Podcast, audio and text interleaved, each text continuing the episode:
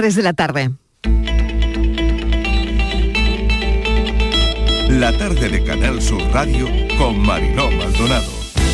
Coalición Ciudadano creo que ha sido buena para Andalucía y lo, defiendo, pero yo aspiro a intentar en estas elecciones tener una mayoría suficiente que me permita gobernar en solitario, tener un gobierno monocolor y un gobierno que me permita no estar como estoy ahora. Yo me siento atrapado, limitado y condicionado por, por una mayoría parlamentaria que no tengo y así es muy difícil gestionar los intereses públicos de una manera eficaz, rápida y como a mí me gustaría hacerlo.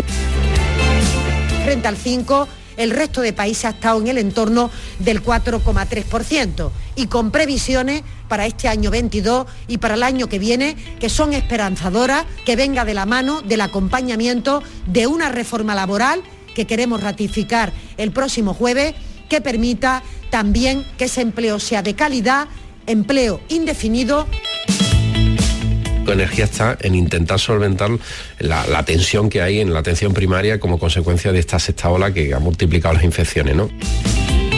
En sus manos está la calidad educativa. En sus manos está el éxito escolar. Y para ser docente, aparte de la vocación, que es, como usted sabe, es un oficio vocacional, tiene que estar muy preparado.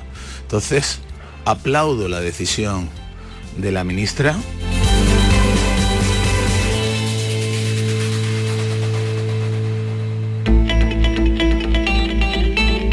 La tarde de Canal Sur Radio con Mariló Maldonado. Parte de los sonidos del día, ¿qué tal, cómo están? Es lo que acaban de oír en nuestra línea de audios los protagonistas de la actualidad y parte de lo que ha ocurrido hasta esta hora. Temperaturas suaves y puede llover en la zona del estrecho fin de semana de anticiclón en uno de los años más secos en lo que va de siglo. Bueno, a las dos ha empezado el pleno extraordinario del Parlamento andaluz que pueden seguir en nuestra emisora, en RAI, sobre la situación de la, de la sanidad pública en la comunidad. La convocatoria fue aprobada el pasado miércoles, como recordarán, con los votos a favor de PSOE, Unidas Podemos, por Andalucía y Vox. Comparece a esta hora el consejero Aguirre.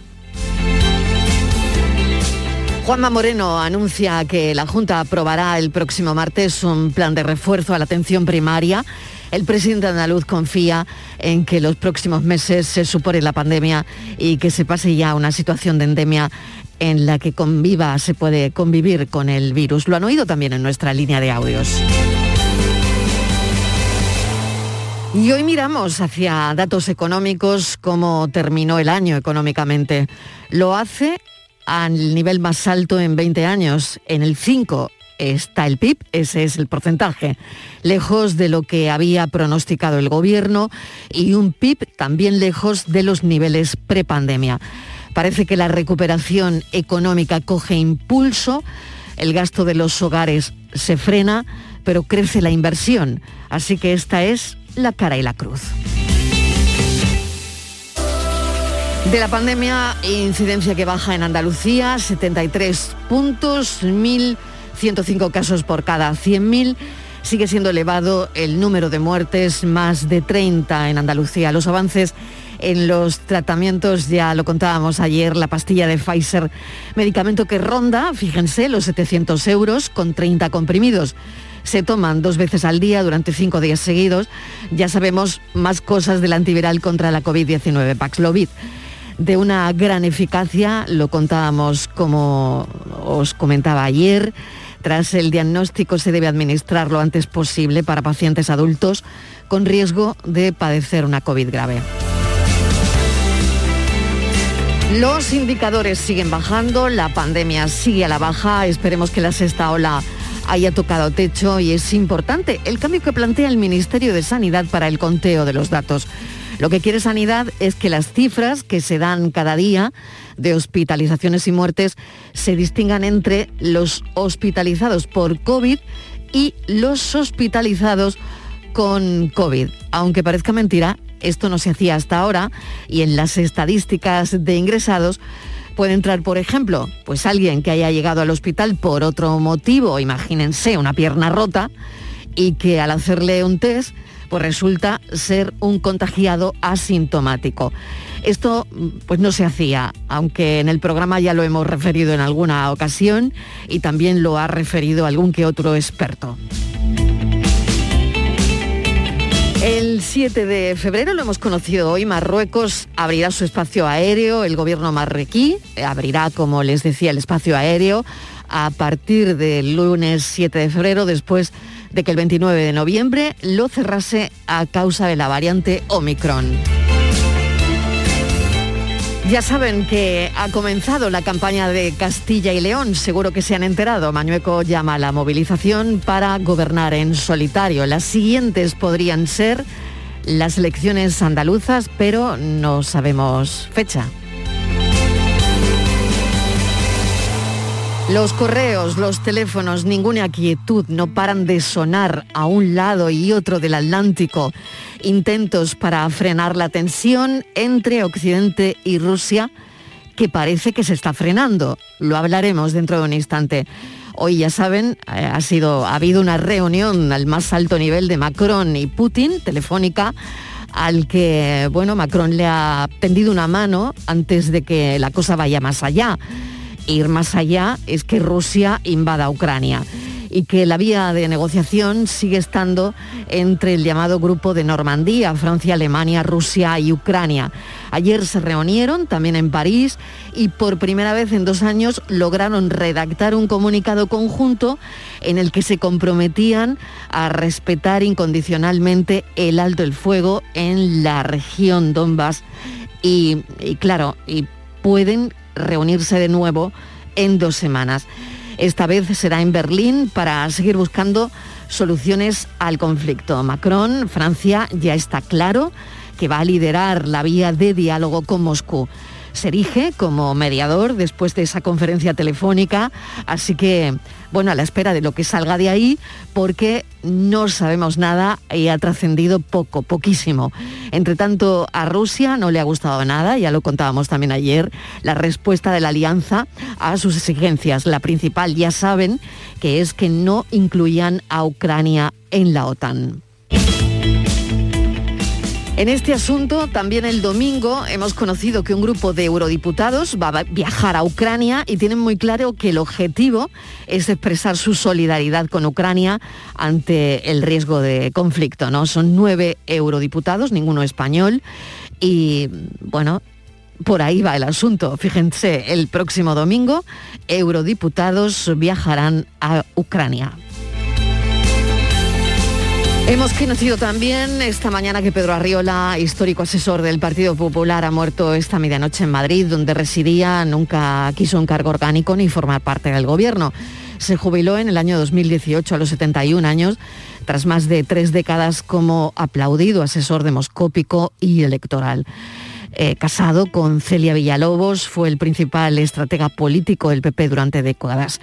Ha fallecido a los 74 años, arrastraba una enfermedad degenerativa desde hacía años. Andalucía ha logrado su récord histórico de donaciones de sangre en 2021. Se ha registrado un aumento del 7,3% respecto al año anterior lo que supone que han crecido más que en el año 2020. La cantidad de donaciones registradas en 2021 también supera a las de 2019 antes de la pandemia. Gracias a las donaciones se pueden hacer frente a las necesidades de todos los hospitales de las ocho provincias de la comunidad autónoma. Así que esta es una buena noticia. Y otra buena noticia es que el actor Antonio Resines sale de la UCI donde ha estado ingresado y, bastante malito. Así que enhorabuena a las personas que donan, a los donantes de sangre y también a Resines. Bienvenidos a la tarde.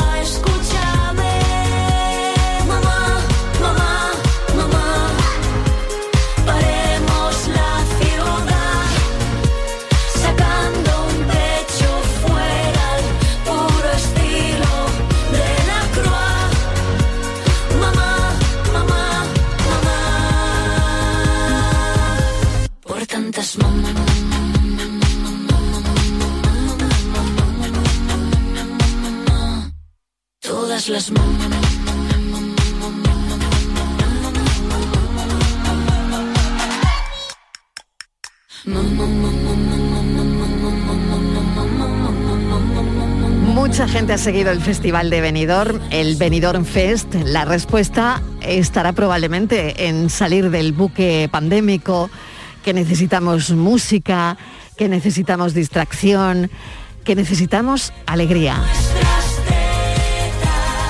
Los analistas de televisión y fenómeno de masas están locos, locos con el fenómeno porque nadie se esperaba esto. ¿eh?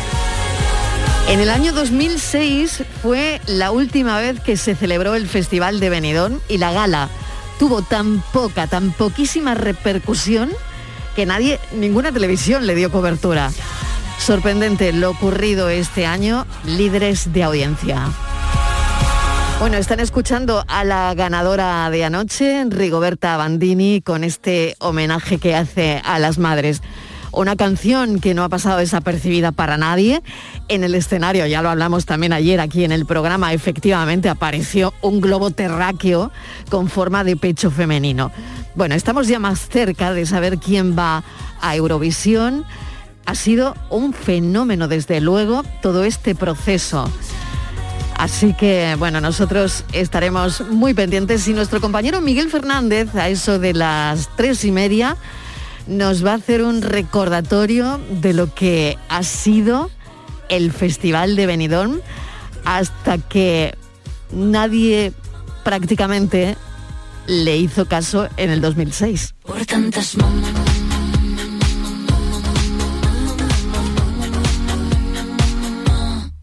todas las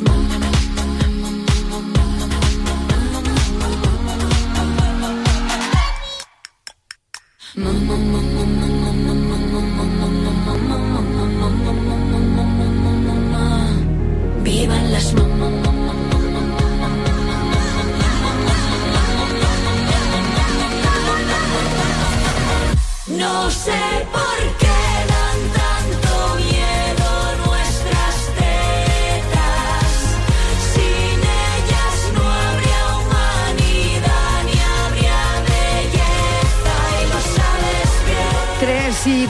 Minutos de la tarde comenzamos. Es esta es la tarde en Canal Sur Radio.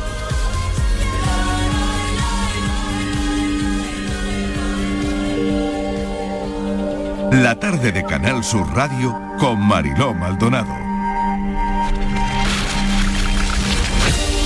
Ponemos nuestro objetivo en la aldea, en el Rocío, después del parón provocado por la pandemia. Todo hace pensar que este fin de semana las peregrinaciones de Triana, Pilas, Villanueva de la Discal y Gibraleón constituirán las primeras visitas multitudinarias sin restricciones dictadas por las autoridades sanitarias. Y es de lo que queremos hablar ahora y es de lo y es a donde queremos situar a los oyentes Kiko Canter, la mesa de redacción, bienvenido, ¿qué tal? Buenas tardes, Mariló. Sí, eh, Almonte se prepara para la primera peregrinación multitudinaria en tiempos de pandemia y por tal motivo el Ayuntamiento de Almontes ha activado el plan de emergencias municipal que estará vigente desde este viernes hasta este domingo con el objetivo de garantizar la seguridad de todos los visitantes. Un dispositivo Mariló que contará además con un refuerzo de las fuerzas y cuerpos de seguridad del Estado, es decir, Guardia Civil y Protección Civil, que vendrán a unirse a los más de 160 efectivos de la Policía Local que según el consistorio se dedicarán a esta cita.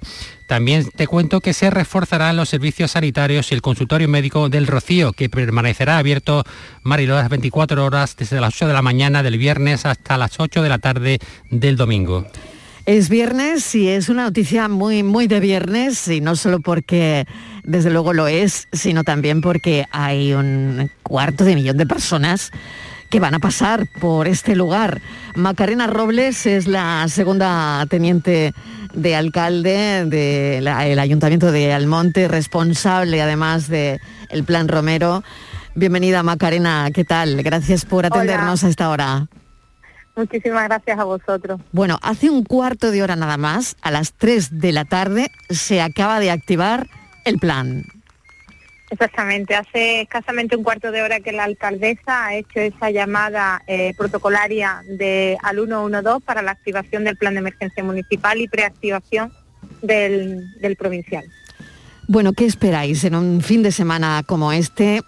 Yo hablaba al principio, ¿no? Después del parón provocado por la pandemia, eh, bueno, va a ser un fin de semana, todo hace prever que este fin de semana, bueno, va a ser grande, ¿no? Pues sí, ya desde hace un par de días se está viendo que en el Rocío pues emana alegría, alegría que hace ya tiempo, hace ya dos años que estamos eh, paralizados y la verdad es que sí, que, se reactiva nuevamente esa alegría de, las peregrinaciones multitudinarias, como bien habéis definido, es un, fin de semana donde además de todos los fines de semana hay peregrinaciones, pero esta pues bueno, es más multitudinaria que, que otros fines de semana y por tanto, pues hoy en el Rocío va a haber más de, de las personas que normalmente hay, por tanto el Ayuntamiento de Almonte tiene la responsabilidad y obligación de activar un plan de emergencia con un dispositivo especial donde bien el compañero ha mencionado que va a haber más de 150 servicios que va a hacer nuestra policía local y además apoyado por todas las fuerzas y cuerpos de seguridad del Estado y de, y de la Junta de Andalucía. Entonces, pues es evidente que eh, el fin de semana, a pesar de ese parón, nosotros vamos a continuar prestando esa seguridad a todos los visitantes a la aldea, de los vecinos que vivimos aquí todo el año. Y bueno, eh, en tiempo de pandemia, pero intentando pasar de esta pandemia a la normalidad y e intentándolo hacer pues de la mejor forma po- posible para que no haya más contagios que, están produciéndose en esta sexta. Claro, ¿qué, diría usted que es lo, es lo más importante, Macarena, de este plan de emergencia, de este plan importantísimo, pues por todo lo que acaba de comentar, para que la gente no se contagie, en fin, son mil cosas, ¿no? Pero ¿qué diría que es lo más importante? Bueno, lo más importante es eh, para nosotros el tomar la decisión de activar ese plan de emergencia es poner sobre la mesa, eh, como sabéis, en Rocío es un lugar característico, es la aldea internacional del caballo y por tanto eh, aquí lo que tenemos en las calles ahora mismo, lo que podemos ver ahora mismo, estoy ahora mismo en la calle y lo que se ve son caballos, coches de caballos y gente andando. Pero además hay vehículos y, y eso es muy peligroso. Para nosotros lo más importante de este plan de emergencia es garantizar la seguridad de todas las personas que se encuentran en la aldea en este momento. Y para ello el dispositivo pues prevé la prohibición del estacionamiento en las calles para evitar el colapso y que bueno pues que puedan circular mm, con comodidad las personas andando los caballos y los coches de caballos sin poner en peligro la vida de las personas. Eso para nosotros es lo más importante y lo prioritario. Kiko, no sé si tienes alguna cuestión. Sí, buenas tardes, señora Adelante con Robles. ello. Eh, sabemos que el ayuntamiento ha publicado un bando donde se establecen una serie de normas y recomendaciones de cara a este fin de semana. No sé si podría comentarnos algo al respecto. Sí, bueno, una de las principales es la que acabo de decir, que es la prohibición de estacionar y la permisividad de, de la circulación por toda la aldea del Rocío, salvo en la parte céntrica donde se encuentran nuestros santuarios, que siempre pues hacemos una zona bloqueada eh, al tráfico y, a la, y al estacionamiento, es decir, entonces, pues además eh, hemos previsto que para mañana y además con el buen tiempo que hace hoy y ese fin de semana, hemos previsto la prohibición de estacionamiento en la salida del puente de la Jolí, puente de Cañomarí, porque por ahí van a venir las hermandades de Villanueva, de la Ariscal y de Triana, y por tanto se va a producir ahí un... No queríamos que se produjera la aglomeración de personas estacionadas y acampando, porque mañana se va la gente al campo a pasar un día eh, de convivencia con, con su familia, y lo hacían ahí. Entonces eh, hemos habilitado el camino de los Tarajales para que lo puedan hacer. Es una zona, es una explanada muy bonita, eh, muy muy amplia donde se pueden poner y disfrutar del día. Además de, hemos establecido zonas de aparcamiento, bolsas de aparcamiento con un precio, eh, bueno, un precio que al que se puede acceder son 25, perdón, 20 euros el fin de semana completo, tres días. Está gestionado por la empresa Iberpar y para facilitar la circulación y bueno, la llegada y el acceso de todas estas personas que acuden al parking, a sus zonas de sus casas, a los negocios, a los comerciantes, que también tenemos que ayudarlos, que lo están pasando muy mal por la por la estancia de la Virgen en Almonte y no en el Rocío, pues le hacemos, eh, le hemos puesto e implantado el servicio de lanzadera, un servicio que está permanentemente dando vueltas y acercando a, la- a las personas a los lugares que, que lo necesiten. Pues le agradecemos enormemente que nos haya atendido. Mm, Muy buena información de servicio público acabamos de dar, sobre todo para esas personas que se van a acercar este fin de semana al monte, que se está preparando ya a esta hora para la primera peregrinación multitudinaria en pandemia. Que se dice pronto, señora Robles, que se dice Sí. pronto, ¿eh? Sí. Bueno, Macarena Robles, segunda teniente de alcalde, muchísima suerte, suerte y gracias. Un abrazo. Gracias a vosotros. Un saludo.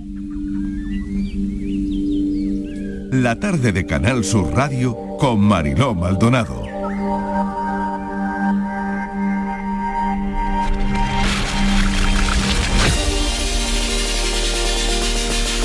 ¿Somos un dato?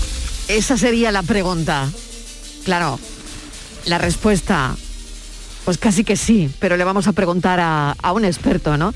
Porque hoy se celebra el Día Internacional de Protección de Datos con el que la gente tiene que tomar conciencia este día sobre el tratamiento que se hace de estos datos, la importancia de protegerlos al mismo tiempo, pero también difundir el derecho a la privacidad. La Comisión Europea del Consejo de Europa y las autoridades de protección de datos nacionales propusieron que este día se celebrara el Día Europeo de la Protección de Datos. Kiko. Sí, hoy 28 de enero, Día Europeo de la Protección de Datos o Día Internacional de la Privacidad de la Información, un día que tiene su origen en la firma Mariló del Convenio del Consejo de Europa del año 1981 para la protección de las personas con respecto al tratamiento automatizado de, datos de carácter personal, que fue el primer instrumento internacional vinculante en esta materia. Te cuento también, Mariló, que en España ya había una previsión en nuestra Constitución del 78, en concreto en el artículo 18.4, que decía lo siguiente, la ley limitará el uso de la informática para garantizar el honor y la intimidad personal y familiar de los ciudadanos y el pleno ejercicio de sus derechos pero no se concretó hasta la Ley Orgánica de Regulación del Tratamiento Automatizado Mati- Mariló de los datos de carácter personal del año 1992. Ya saben los oyentes, seguro que lo conocen, que nuestro experto se llama Vicente Montiel, que se pasa por aquí algunos viernes, que es consultor, formador, experto universitario en e-learning y profesor de redes sociales y reputación online. Vicente Montiel, bienvenido. Buenas tardes. Bueno, lo primero, ¿cómo estás?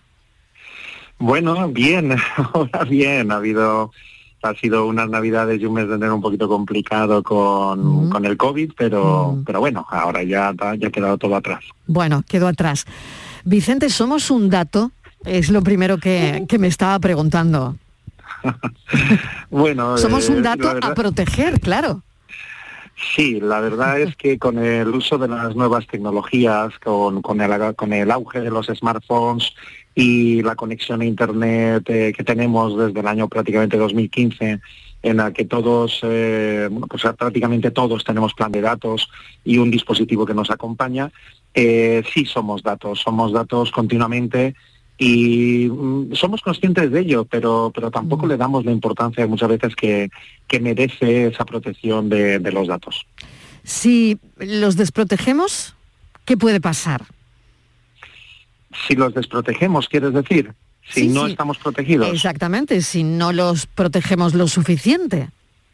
Bueno, realmente nosotros no tenemos que protegerlos. Los que tienen que protegerlos son aquellos a quienes se lo damos. Es decir, eh, eh, cuando nosotros encendemos nuestro smartphone o nos conectamos a una página de internet o simplemente rellenamos un formulario, no hace falta que sea informático, puede ser un, fo- un formulario en papel normal y corriente, realmente lo estamos haciendo porque eh, vamos a utilizar un servicio que alguien nos da. Eh, servicio de mensajería, un servicio de, de poder visitar una página web, lo que sea. Son ellos los responsables de custodiar los datos que nosotros les damos, no nosotros. Eh, mm, si lo hacen bien, si cumplen la reglamentación establecida, que realmente es muy dura, eh, no debe de haber ningún tipo de problema. Eh, si desprotegen nuestros datos y nos dejan indefensos, ahí es cuando podemos ejercer nuestros derechos pues por ejemplo al olvido, es decir, a que a que pierdan, es decir, que nuestros datos eh, dejen de ser almacenados porque no nos fiamos de la seguridad que le están incorporando. pero realmente nosotros no podemos desproteger nuestros datos, ni siquiera protegerlos, sino aquellos que los custodian deben de hacer esa labor por nosotros.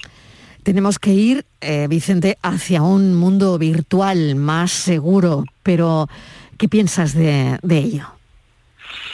Bueno, nos están vendiendo últimamente mucho eh, conceptos como eh, metaverso, eh, blockchain. Eh, realmente no son nuevos. Estos conceptos ya están incorporados desde hace mucho tiempo. Por ejemplo, el metaverso ah, tiene sus antecedentes en mitad de los años 2000, cuando teníamos eh, redes como por ejemplo Second Life eh, y demás, que luego fracasaron, ¿no? Es decir, eh, cada intento que ha habido de virtualizar la vida, eh, al final se ha topado con, con un montón de barreras, ¿no? Barreras tecnológicas, barreras culturales, mucho, mucho, ¿no? Esta vez parece que el intento va un poquito más en serio y efectivamente eh, los datos son muy importantes porque vamos a decir que para estar en esa segunda realidad, en esa segunda realidad virtual, obligatoriamente tenemos que ceder los datos, eh, los tenemos que ceder para poder estar ahí, ¿no? Nos van a obligar. Y por otra parte, Claro, si no, no tendríamos, perdona Vicente, pero es por hacerlo, por, por Sí. hacerlo cercano, ¿no? Todo lo que estamos hablando. Claro, si no damos nuestros datos, no podemos hacer compras online, no podemos tener No eh, nuestro banco, no podemos nada. Realmente no podemos nada. Por lo tanto, Eh. es lo que tú dices, claro, eh, nosotros damos esos datos y las personas que eh, los alojan, por así decirlo, son los que tienen que tener cuidado con nuestros datos y que no salga, no salgan tus datos a la luz pública, ¿no? Mm, Sí, por una parte que nos hagan a la luz pública y por otra parte eh, que hagan el uso que se espera de ellos, es Eso decir, es.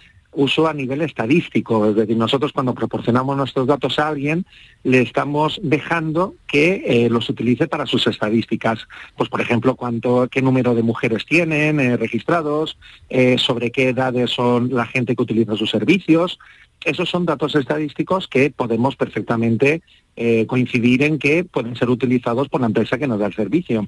Lo que no puede ser es que le den esos datos a terceros pues para que eh, nos envíen publicidad que no, con- que no queremos o directamente nos registren en plataformas o portales que nosotros no hemos solicitado estar. Ujú. Entonces, eh, mm, el, el tema de los datos, eh, la confidencialidad, hasta qué punto se pueden utilizar, si somos conscientes o no de lo que se hace, es algo realmente eh, problemático, problemático, porque además tengamos en cuenta una cosa, eh, hay una normativa europea, hay normativas nacionales, pero también hay normativas estadounidenses y hay normativas Claro. asiáticas. Según donde Eh, estén alojados los datos, ¿no? Claro, Claro, que esa es otra. Entonces, Claro. yo puedo eh, ser responsable de lo que, al final, si yo soy español y alojo mis datos en un servidor eh, coreano, eh, da igual dónde estén, yo tengo que responder ante la ley española. Pero si el servicio es americano y lo, yo soy español y las leyes americanas son distintas a las españolas y hacen un uso indebido, ¿ante quién reclamo? Ya está el lío montado, claro. Hay otra cosa que quería comentarte, Vicente. Han desmantelado una granja de criptomonedas en Santiponce, Sí. en Sevilla. Y bueno, explícanos qué quiere decir esto, ¿no? Cuando la gente lea en un diario mañana desmantelada, bueno, en diario digitales ahora, ¿no? Desmantelada una granja de criptomonedas en Santiponce. A ver, explícanos. Uno, uno cuando le hablan de la palabra granja le vienen un montón de, de Ya, animalitos, claro, ¿no? Eh, pues imagínate eh, unido, unido a criptomonedas. Sí, las, las granjas de servidores es un concepto que, que técnicamente siempre se ha manejado. Son Sí. eh, una instalación, estas típicas instalaciones que tú ves donde hay, se llaman racks, son, son armarios, que son como filas interminables eh. De, luces y de, sistemas conectados, ¿no? Con mucho cableado, una, con unas condiciones de aire acondicionado y muy especiales para que la para que no se recaliente. Imagínate la difusión del calor que dan los ordenadores y los dispositivos, ¿no? Entonces a esto se le llama una granja. Eh, ¿Por qué eh, granja dedicada a criptomonedas? No Verás, paramos de hablar de granjas. Estoy pensando que digo, madre mía, también el robo ha tenido que ser en una granja. Bueno, esto es alucinante. Sí, sí, pero sí, bueno. es decir, básicamente, básicamente aquí hay Venga. varios problemas. Mm, Uno es que estas granjas normalmente eh, están, eh, tienen un consumo eléctrico impresionante. Es decir, eh, eh, son, son se, se les localiza eh, porque el consumo de electricidad que tienen es realmente impresionante y muchas veces no está declarado, es decir, están conectadas a tomas ilegales, ¿no? Por lo Sí. tanto, ahí ya vamos mal. Y luego, por otra parte, está el, el tema de la minería. Una, la minería es lo siguiente. Las criptomonedas, eh, el dinero de, que tú tienes en tu bolsillo, lo genera el Banco de España. Pero, eh, y cuando quiere, pues se imprime o, en fin, eh, lo- sabemos de dónde viene. Pero ¿de dónde vienen las criptomonedas? Las criptomonedas eh, vienen de eh, sitios que hay que encontrar de alguna manera. Entonces se llama minería. Minería es pues como buscar oro. Tú sabes que el oro posiblemente esté ahí, pero tienes que encontrarlo, tienes que excavar, tienes que procesar hasta que logras sacar el oro. Y eso lleva mucha maquinaria, lleva mucha estructura. Bueno, pues eh, para las criptomonedas es igual. Hay sistemas eh, donde se alojan criptomonedas, pero para poder llegar a ellas, pues hay que eh, mm, pasar un proceso que puede llevar días, meses, dedicación de un ordenador 24 horas y bueno, pues finalmente tú puedes lograr una criptomoneda. Eh, pero claro, eh, si lo hago yo en mi casa, no lo voy a lograr, mi ordenador no lo va, nunca va solito. Necesitamos que miles y miles y miles de usuarios al mismo tiempo estén procesando y minando para llegar a la criptomoneda. Eh, yo puedo montar el sistema, pero ¿quiénes son los usuarios que se conectan a mi sistema para que yo eh, haga esa minería? Pues muchos de ellos ni siquiera saben que lo están haciendo porque hay virus, es decir, hay programas que se te instalan en el ordenador y tú estás ayudando a alguien a que eh, haga esa minería y tú no te das cuenta. Menos mal, No sé si menos me mal que te tenemos a ti, Vicente, para que nos expliques estas historias que, que la verdad es que no son nada simples de, de entender. No, Vicente, es decir, que sí. tú hagas minería no pasa nada, pero que utilices ordenadores de otros Ya. que no lo saben para que tú te lleves un Es beneficio. ahí donde está el es. delito, es ahí donde está el delito. Ahí es. Bueno, Eso pues es. ya nos falta hablar de criptogranjas. Bueno, Vicente Montiel, lo dejamos aquí. Una criptogranja igual también es algo de lo que hablar. Un abrazo. Vamos a disfrutar del fin de semana Venga. real y no virtual. Exactamente, vamos a disfrutar del, real. Un abrazo, gracias, un saludo. Gracias. Bueno, vamos con el conflicto de Ucrania y ya saben que el presidente francés Emmanuel Macron ha conversado este mediodía con su homólogo de Rusia, ha sido una conversación telefónica. Se prolonga este conflicto eh, que amenaza también la unidad europea frente a Rusia, pero también se habla de la pausa diplomática. Tras la respuesta occidental a las exigencias de Putin, le brinda a Moscú la, la oportunidad de visibilizar también las diferentes posiciones de la Unión Europea. El otro día estuvimos charlando con Juan Manuel de Faramiñán, que es catedrático en mérito de Derecho Internacional Público y Relaciones Internacionales de la Universidad de Sevilla. Y queremos volver hoy a este asunto. Profesor, bienvenido. Gracias por atendernos. Sé que le hemos sacado de una comida, así que le entretengo No, poco. No hay problema, es un placer. Es la Universidad de Jaén. La Universidad de Jaén, exacto. Eh, bueno, coméntenos lo que ha ocurrido hoy. Vamos a comentar la jugada de hoy, porque ha sido, bueno, pues mm, no sabemos qué se habrá cocido ahí en esa llamada telefónica de mm, el presidente Macron y Vladimir Putin, porque no ha trascendido mucho, mm, pero eh, es importante, ha sido importante. Eh, sin duda, sin duda, porque eh, concretamente eh, no solamente Francia, Francia junto con Alemania, Rusia y Ucrania forman lo que se llama el formato de Normandía, que se está basando en un documento no público sobre áreas de reciprocidad, que así se llama, que es de seguridad común, en donde se están planteando temas como el control mutuo de armas, la información sobre maniobras militares o incluso la creación en su momento de un teléfono rojo, ya no solamente con Europa, sino también con los Estados Unidos. Aquí Europa hasta ahora está, man- está manteniendo, digamos, una- un perfil demasiado bajo, a mi entender. Eh, eh, lo decíamos en la entrevista anterior que tuvimos hace una semana, eh, evidentemente Europa tiene que, mm, que apostar. Y aquí hay una, una cierta fractura dentro del marco europeo, porque no todos los países europeos, lamentablemente, tienen una sola voz. Debería ser Angela von der Leyen quien Mm. realmente fuese la portavoz en este momento eh, como presidenta de la Comisión y como la representante número uno de Europa, quien eh, generara las relaciones diplomáticas. Por tanto, que sean los países en sí mismos, como este formato de Normandía, entre comillas, como así se le llama, a mí me, me preocupa.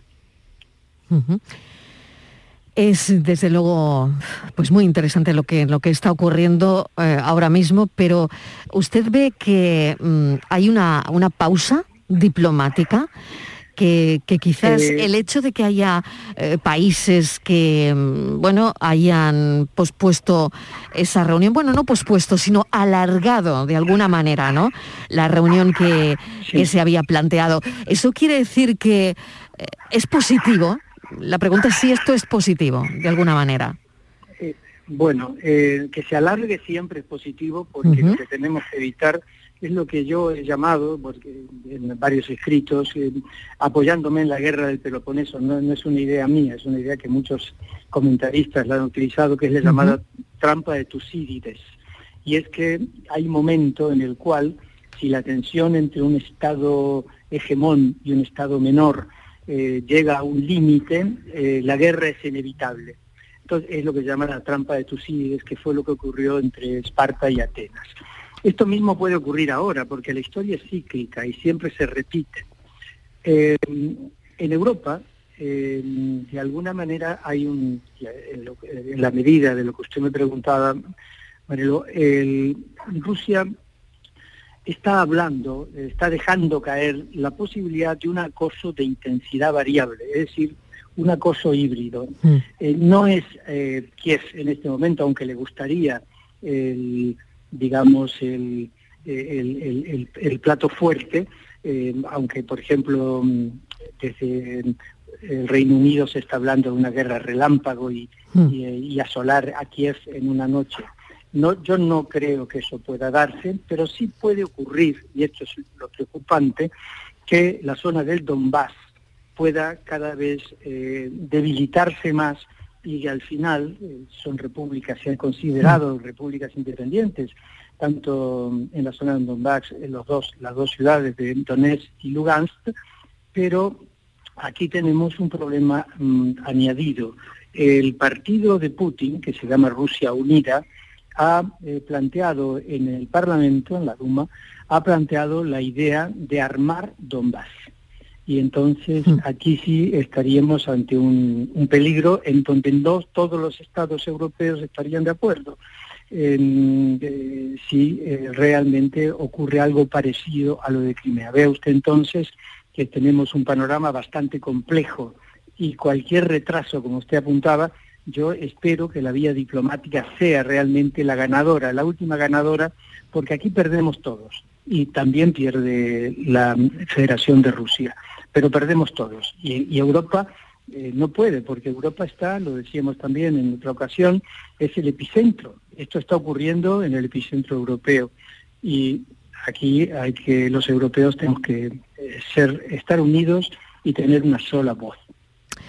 Pues eh, le dejo que siga con su comida, profesor. Le agradecemos enormemente que nos haya atendido y bueno, apuntar simplemente una cosa, que está usted preparando la presentación del libro de Baltasar Garzón en la Diputación Provincial de, de Cádiz esta tarde noche. De Jaén, de Jaén. De Jaén, perdón. Sí, de Oye, Jaén. estoy con Cádiz en la cabeza, de la Diputación Provincial de, de Jaén. Y, y nada, espero que les vaya muy bien. Sí, es su último, estamos La ahora con él, encrucijada.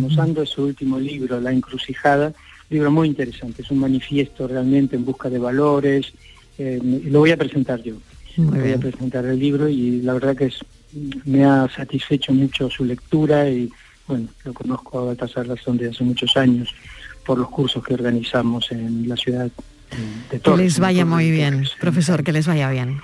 Gracias y un, saludo y veremos siempre. y veremos cómo, cómo sigue esta historia, ¿no? Porque es un eh, es alucinante, ¿no? Toda la comunidad internacional miramos ahora mismo hacia, hacia el mismo sitio, ¿no? Los correos, los teléfonos, ninguna quietud, no paran de sonar a un lado y a otro del Atlántico, ¿verdad? Y, y esa es la sensación que tenemos todos. Gracias, un saludo. Vivimos tiempos y tiempos apasionantes, Sí. esperemos que, que queden simplemente una buena experiencia y no mala experiencia. Exacto, eso es. Gracias, un saludo. Un placer. Adiós, gracias.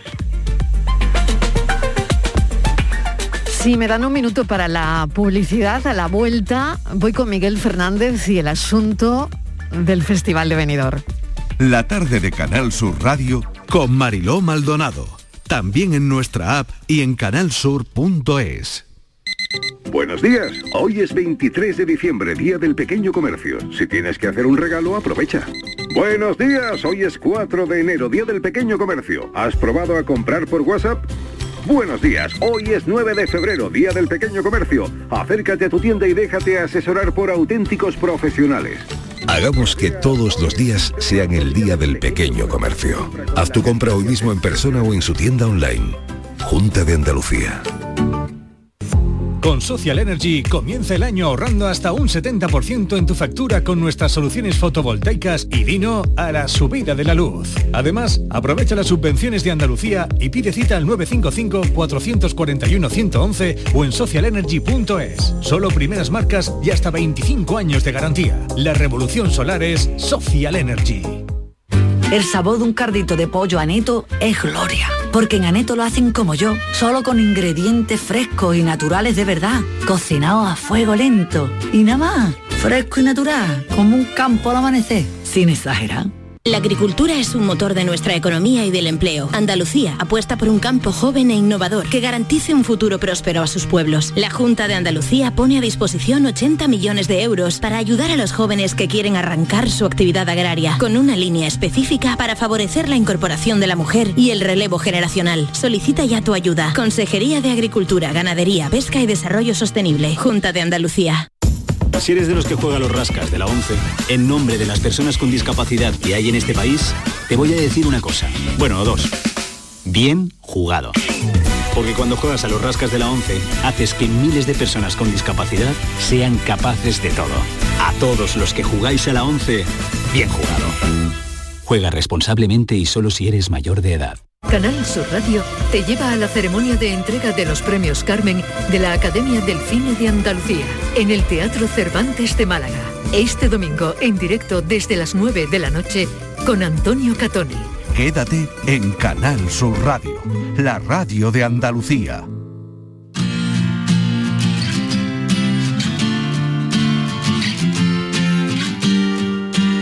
La tarde de Canal Sur Radio con Mariló Maldonado. La gente que estudia los fenómenos de, masas están fijando en esto, también los analistas de televisión, porque bueno, están locos con el fenómeno del Benidorm Fest, el Festival de Benidorm, porque nadie se lo esperaba. Año 2006, la última vez que se celebra el festival, este festival, la gala tuvo tan poquísima repercusión que nadie dio cobertura, ninguna televisión se asomó por allí y fíjense, año 2022, sorprendente lo ocurrido este año. Líderes de audiencia, Miguel Fernández, yo creo que podríamos repasar eh, lo que ha sido este, este festival, porque ahora todas las miradas están puestas, están puestas en este, en este festival de Benidorm de cara a Eurovisión, además.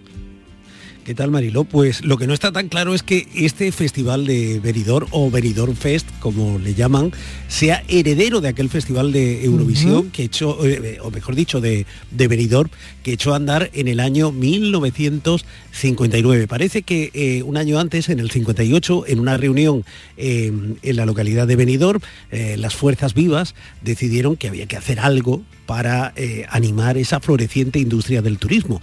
Estaba el ejemplo de San Remo en Italia, en Francia había algún festival también, el Midem de Cannes, por ejemplo, que reunía a lo más granado de la industria discográfica y dijeron, pues bueno, aquí mm, nosotros no vamos a ser menos. En esa edición de 1959 tampoco estuvo la televisión, porque en España la televisión había echado a andar prácticamente tres años antes. Y, y- sin embargo, la resonancia, la repercusión que tuvo ese primer festival, que se celebró además en, en un sitio relativamente pequeño, sin demasiada eh, trascendencia, bueno, fue brutal. La canción eh, la podemos recordar porque conoció muchísimas versiones. Era una historia que tenía que ver con, con un telegrama, que era una cosa muy de la época, sonaba así.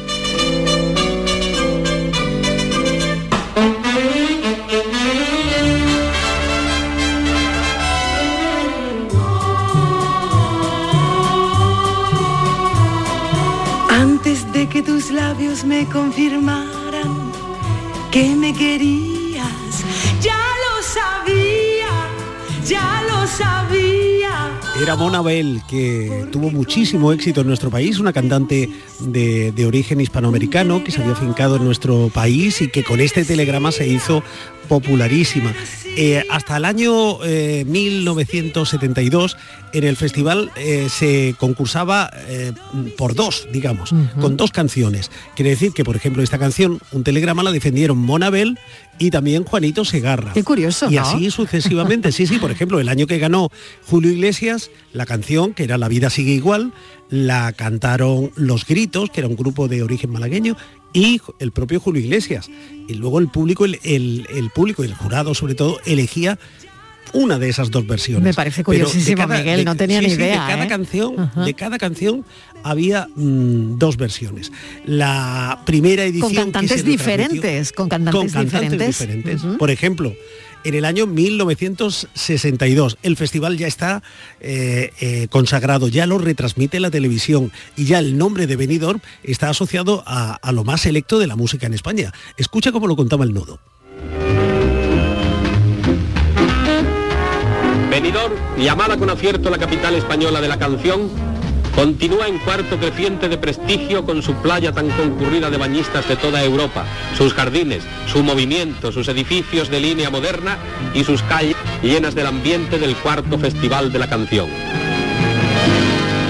Eso era el año 1962 y ese año eh, la canción ganadora llevan, la defendieron dos intérpretes, Margarita Cantero, de la que no hemos vuelto a saber nada, también tenía un origen hispanoamericano, y un muchacho de Linares que había vivido luego en Madrid y que se hacía llamar Rafael. Escucha.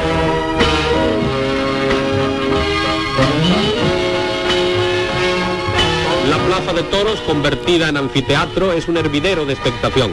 El matrimonio Algueró este año no tiene nerviosismo, no ha concurrido al festival. Han sido muy numerosas las obras presentadas. Obtuvo el primer premio la canción titulada Llevan, de Martínez Llorente y Reguero, que interpreta el ya famoso Rafael, joven cantante de 17 años. Ese fue el lanzamiento a la fama. Eh, lo podemos ver en la serie Rafaelismos que, que se ha hecho recientemente, que se ha estrenado recientemente. Ese es, digamos, el gran espaldarazo artístico a la carrera de Rafael. Algo así le ocurriría también a Karina, a Julio Iglesias, por ejemplo, que ya lo hemos citado, que ganó el festival en 1968. El éxito del festival hace que a lo largo y a lo ancho de España empiecen a organizarse festivales similares. Todo, todo el mundo quiere tener su festival. No hay ciudad o pueblo que no quiera tener un festival de la canción. En Valladolid organizan uno orientado hacia la paz. Hay otro en Vigo. En Granada, por ejemplo, hay un festival en Alama de Granada. Y la Costa del Sol no se iba a quedar atrás. Escucha.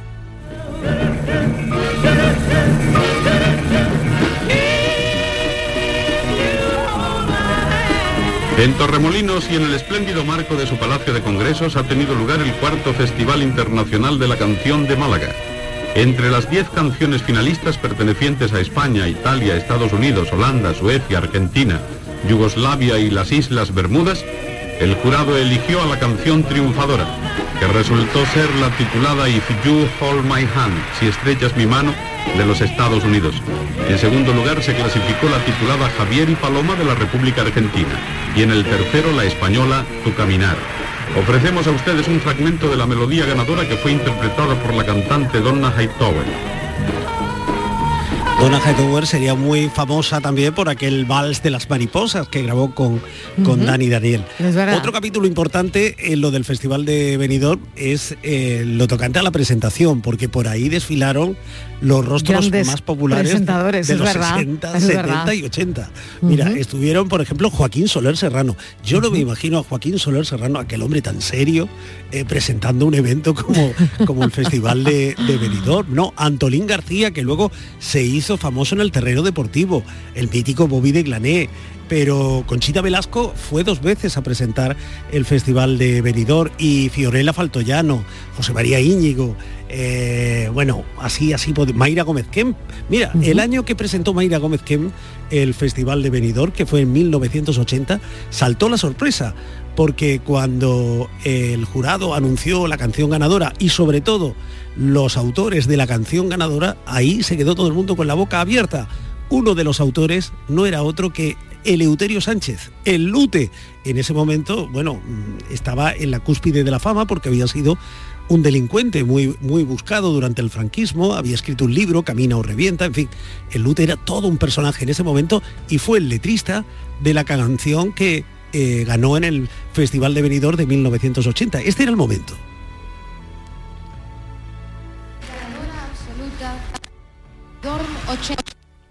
Sirenita de Oro, canción Quisiera, letra Eleuterio Sánchez, música Jerónimo.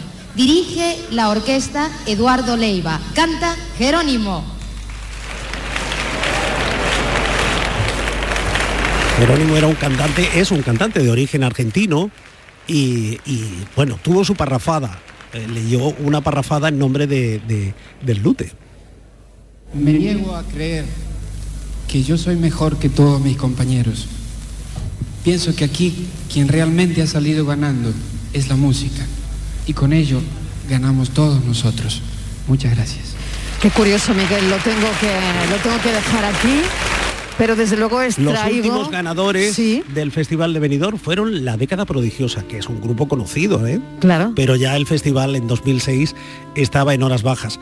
No sé si este festival será heredero de aquel, pero Claro. bueno, hay que reconocer que, que ha despertado ese interés por la música que es tan saludable y tan plausible, ¿no? Es la gran pregunta, pero extraigo casi tres titulares de todo lo que me has contado, que el Festival de Benidorm llegó antes que la televisión, que fue la capital española de la canción, que el Lute participó en el año 1980 y que desde luego no sabemos dónde estará la respuesta y si, como bien dices, este será el heredero de aquel festival. Gracias Miguel Fernández, nos escuchamos en un momentito en el café. Hasta ahora. Voy a preparar la taza para el café. Hasta, Hasta ahora. Foto del día, Kiko Canterla. La imagen de hoy es de Javier Fergo, fotoperiodista nacido en Jerez, estudió fotografía en el Reino Unido. A su vuelta a España empezó a colaborar con medios locales y regionales. Desde 2013 trabaja como fotógrafo, freelance para medios nacionales e internacionales, así como agencias de noticias, entre las que se encuentra Associated Press. En los últimos años, Javier Fergo ha puesto el foco en los migrantes y refugiados. La fotografía de prensa que había llamado mi atención la ha realizado Hannah McKay en Londres. En ella podemos ver a, a Boris Johnson corriendo, haciendo deporte, eh, cuando todavía de noche con su perro. ¿no? Eh, las fotos están muy bien compuestas ya que hay una luz que, que alumbra al propio Boris y otra que, ilumina a su perro. Así que es una foto graciosa y bueno, en inglés la, la expresión de estar en el spotlight, ¿no? en, la, luz principal, eh, es justo la situación en la que se encuentra Boris Johnson por, esa, por esas conocidas fiestas en, en el número 10 de Downing Street. ¿no? Que está bajo el foco, vamos, que está bajo el foco. Bueno, vean la foto en nuestras redes sociales. La tarde de Canal Sur Radio con Mariló Maldonado. También en nuestra app y en canalsur.es. Vente a Dimarsa, ponte en mis manos y dile chao, dile chao, dile chao, chao, chao, empieza ya tu autoconsumo, nuestro petróleo es el sol. Di. Únete al cambio. Dimarsa.es. Vuelve el Falla en Sevilla a Fibes y en febrero de este año Antología, con las comparsas de Martínez Ares y Juan Carlos Aragón, las chirigotas del Canijo y Manolito Santander y la genialidad de Manolo Morera y Carlos Bení. Repertorios antológicos que te harán disfrutar de otra noche inolvidable. El Falla en Sevilla, novena edición. Antología. Sábado 19 de febrero a las 8 de la tarde en Fibes. Consigue tu entrada en fibestickets.es. Colabora Coca-Cola. Disfruta de Andalucía y de la radio hasta enamorarte. Escucha, siente y déjate seducir por una tierra repleta de tradiciones, de una gastronomía de bandera, de patrimonio cultural fascinante y una gente única. En Gente de Andalucía, los sábados y domingos desde las 11 de la mañana con Pepe da Rosa. Quédate en Canal Sur Radio, la radio de Andalucía. La tarde de Canal Sur Radio con Mariló Maldonado. Estos son nuestros teléfonos 95 1039 105 y 95 1039 16.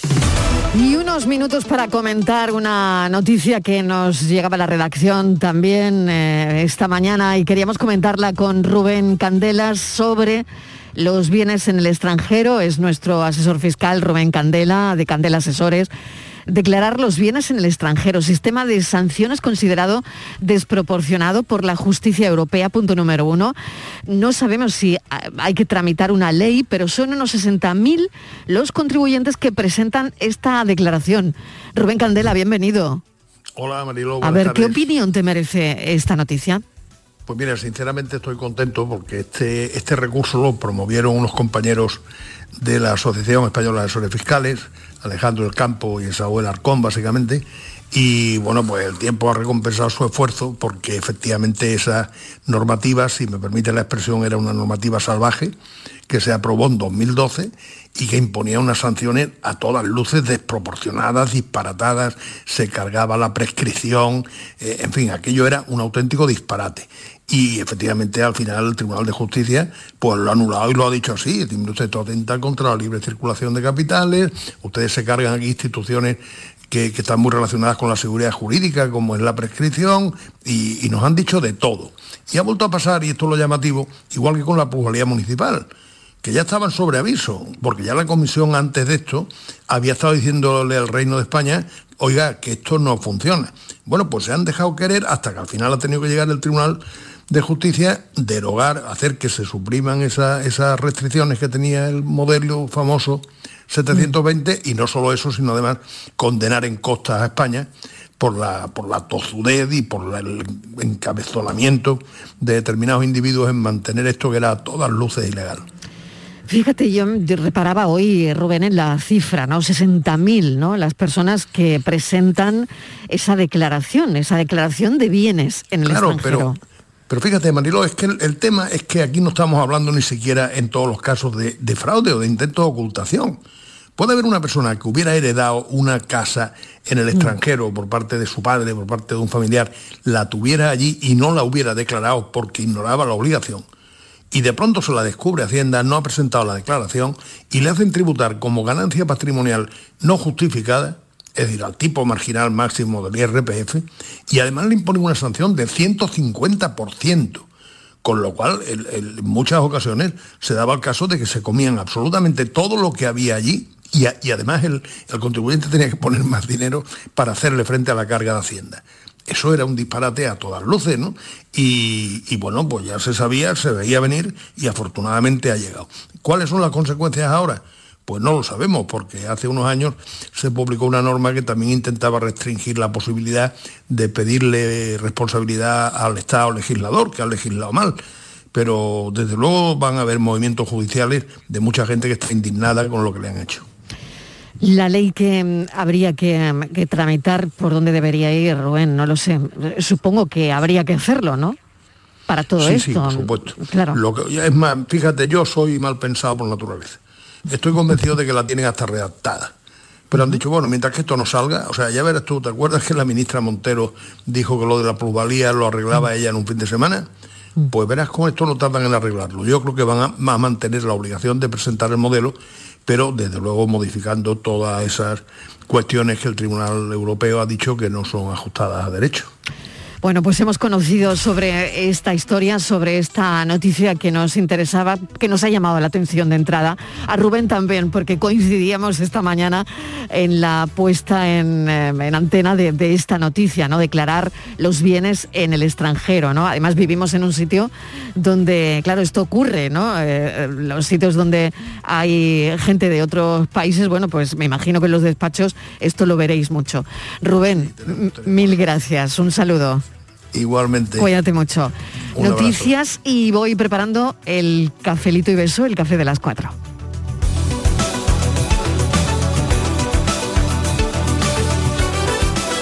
La tarde de Canal Sur Radio con Mariló Maldonado. También en nuestra app y en canalsur.es.